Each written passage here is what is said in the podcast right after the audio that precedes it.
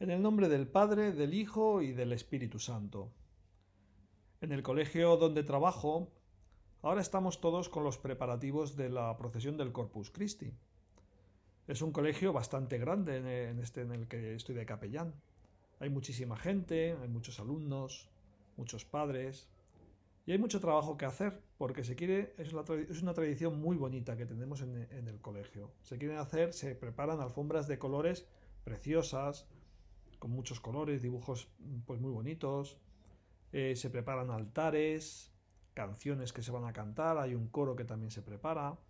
Los pequeños que han hecho la comunión en este año, pues también lo que hacen es tirar pétalos de, de flores al paso del Señor.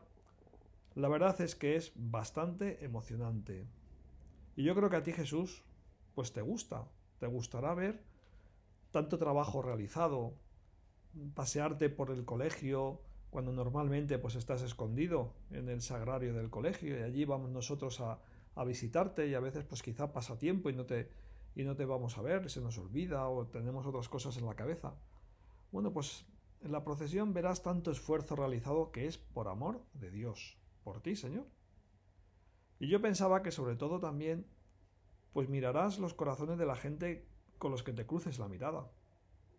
Pues mirarás Hombre, las alfombras es algo de colores, es algo precioso que pasaremos por encima los sacerdotes con el Santísimo.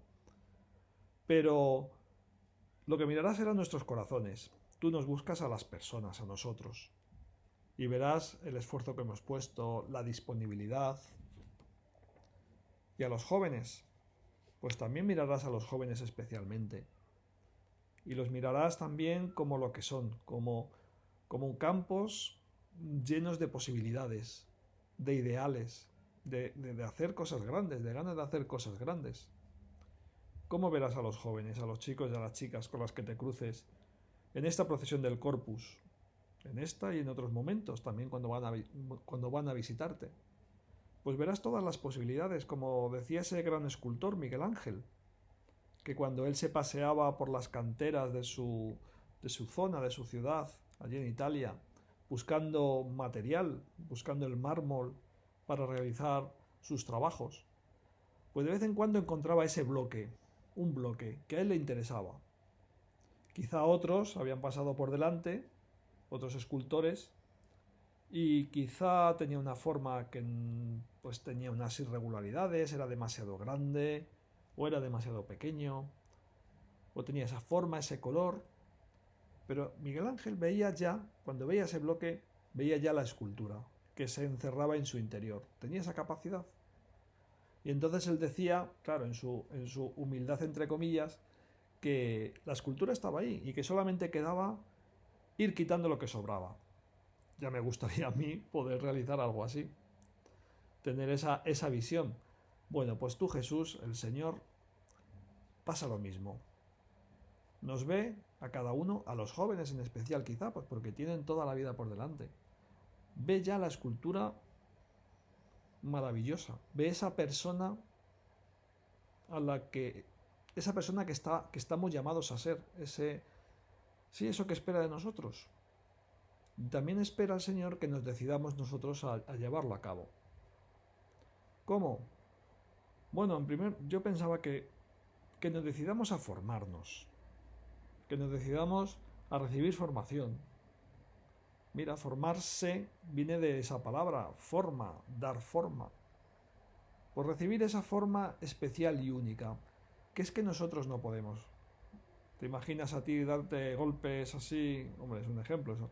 Una metáfora.